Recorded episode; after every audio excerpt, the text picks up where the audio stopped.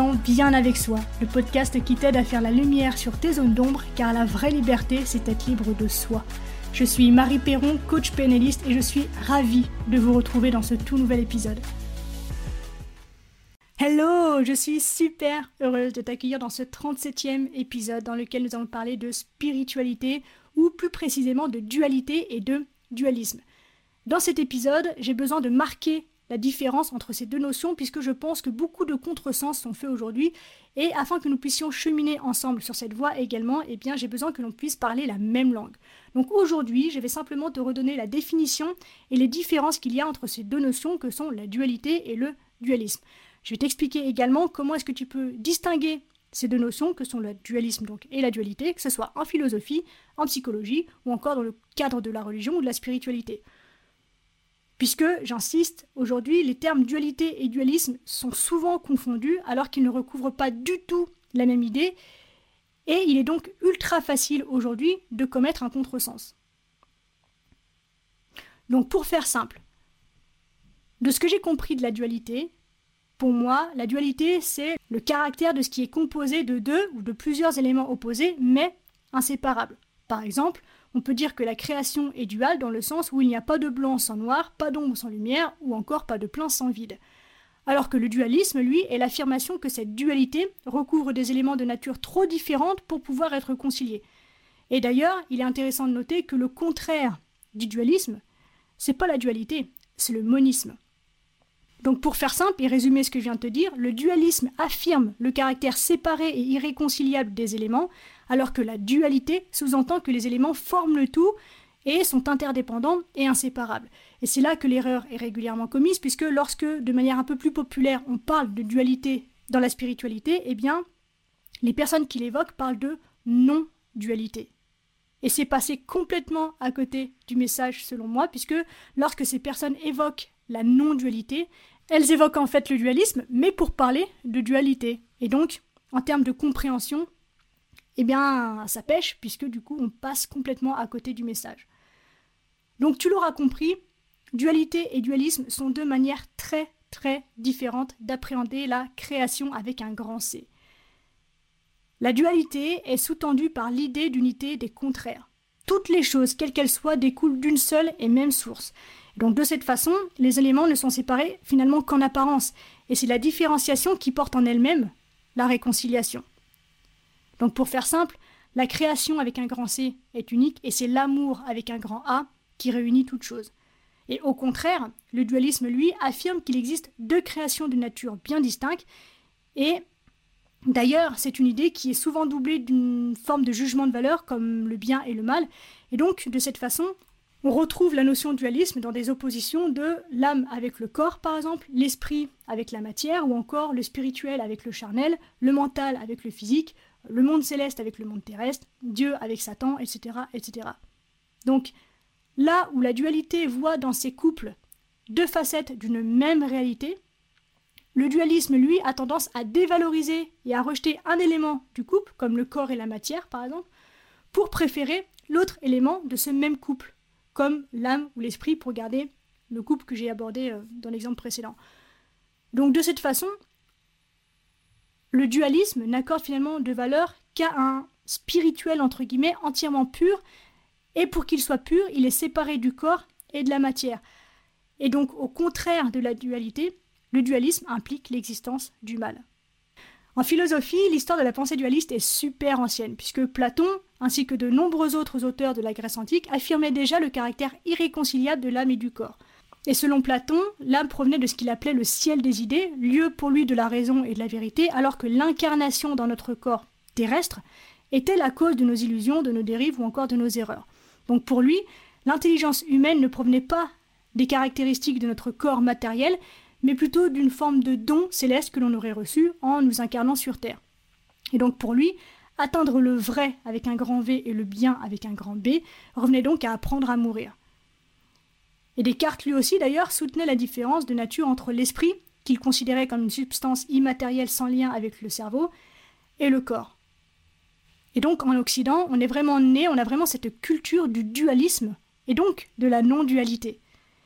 Et c'est ce qui fait une grosse partie de la souffrance de l'être humain, en tout cas dans les perceptions de l'Occident, puisque on a cette considération que l'homme, tel qu'il est, terrestre, est séparé du reste de la création. Et c'est une souffrance que l'on retrouve également en psychologie, puisque en psychologie, le dualisme présuppose l'existence de deux entités qui sont concurrentes, donc le corps et l'esprit. Et le sujet qui fait l'objet de cette étude psychologique se voit du coup comme un être prisonnier de son propre corps et séparé du reste de la création. Et donc le rapport souvent irréconciliable entre le corps et l'esprit a donné naissance à des théories que l'on connaît très bien aujourd'hui, qui sont celles de la perception, de la conscience ou encore de l'identité. Et pour ce qui est du contexte religieux ou encore spirituel, le dualisme est une doctrine plutôt manichéenne qui affirme l'existence de deux principes éternels concurrents, l'un étant le bien et l'autre étant le mal. Pour faire simple, Dieu serait à l'origine de la création du bien, avec un grand B, euh, comme l'âme, le monde spirituel ou encore le paradis céleste. Et un être maléfique serait à l'origine de la création du mal, donc le corps, la matière ou encore le monde terrestre. Un monde maléfique dans lequel l'être humain se débattrait corps et âme, si je puis dire, pour sortir de sa pauvre condition de souffrance. Et cette notion de dualisme manichéen se retrouve dans beaucoup de courants, comme par exemple le catharisme, puisque les cathares considéraient que le bien était séparé du mal. Ils croyaient fermement à l'existence d'un Dieu bon, céleste, et d'un Dieu mauvais, régnant sur la terre. Et donc pour eux, le monde aurait été créé par Satan et ne serait que malheur et souffrance. Et finalement, le bon Dieu, ou le Dieu bon, ne se serait penché sur l'humanité que pour lui envoyer son fils Jésus. Et de cette façon, eh bien, les cathares rejetaient totalement l'Ancien Testament, puisqu'ils considéraient que c'était l'œuvre du diable qui décrivait un Dieu qui était méchant, pour ne s'intéresser qu'au Nouveau Testament et donc à la vie du Christ. Et par ailleurs, les cathares haïssaient le symbole de la croix, puisqu'ils le considéraient comme le signe du supplice et de la souffrance du Fils de Dieu dans notre horrible monde. Et tu peux facilement creuser un peu plus loin cette idée, puisque le catharisme est très loin d'être le seul courant du dualisme manichéen, puisque l'on peut facilement aussi citer le zoroastrisme, le zervanisme ou encore le gnosticisme. Notons tout de même que la doctrine chrétienne s'est toujours démarquée du dualisme, en tout cas manichéen, en allant jusqu'à mener une croisade justement contre les cathares, et en affirmant l'existence de la Trinité, donc le Père, le Fils et le Saint-Esprit, qui affirme l'unité de l'Esprit et de la matière, et le tout étant symbolisé par le corps de Jésus. Mais malgré cette volonté de réunir le corps et l'esprit, eh bien la Bible, ou les interprétations en tout cas qui peuvent nous être enseignées, opposent, continuent d'opposer le corps et l'esprit, le royaume terrestre et le royaume céleste à de nombreuses reprises, bien qu'il s'agisse d'un dualisme plus relatif cette fois que manichéen. Mais en effet, Satan, ou Lucifer pour les intimes, a d'abord été créé par le bon Dieu, et il s'est ensuite corrompu lui-même en s'opposant fermement à son Créateur. C'est ainsi que la souffrance serait née. Donc finalement, comment est-ce que l'on peut faire pour dépasser cette notion de dualisme et de souffrance séparatiste, pour glisser, marcher, avancer doucement vers la notion de dualité et cette acceptation en fait de toutes les parties en un seul point finalement? Eh bien qu'il s'agisse des sciences de la psychologie ou de la spiritualité, eh bien le dualisme est aujourd'hui très largement dépassé finalement dans l'esprit collectif et même en Occident. Puisque aujourd'hui, de plus en plus, la raison invite à ne pas opposer artificiellement l'esprit et la matière, mais plutôt à chercher le lien entre les deux. C'est ce qu'on appelle, en Orient par exemple, la voie du Tao.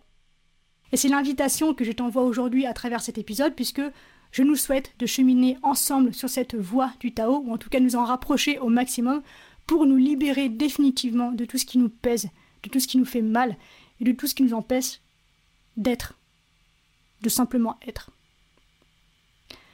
On arrive déjà à la fin de cet épisode. Merci de l'avoir écouté jusqu'au bout. J'espère qu'il t'a plu. Si c'est le cas, eh bien n'hésite pas à me le faire savoir et à m'encourager en mettant 5 étoiles sur iTunes ou en laissant un commentaire sur Apple Podcast. Les témoignages, ça aide à rendre le podcast visible et à le rendre disponible à un plus grand nombre de personnes. Donc, merci pour ta contribution à agrandir la communauté. Tu peux aussi, si le cœur t'en dit, m'identifier sur Instagram ou entrer en communication avec moi si tu as des questions, si tu souhaites approfondir le sujet ou simplement si tu souhaites débattre ou apporter de la valeur à ton tour. N'hésite pas à le faire. Toutes les informations pour me contacter se trouvent dans la description de ce podcast. On se retrouve très vite dans un nouvel épisode. D'ici là, bien sûr, Prends soin de toi, sois reconnaissant envers la vie et surtout n'oublie jamais que tu es la personne la plus importante de ta vie et que de ce fait, tu mérites ce qu'il y a de meilleur. Je nous aime, à la revoyure.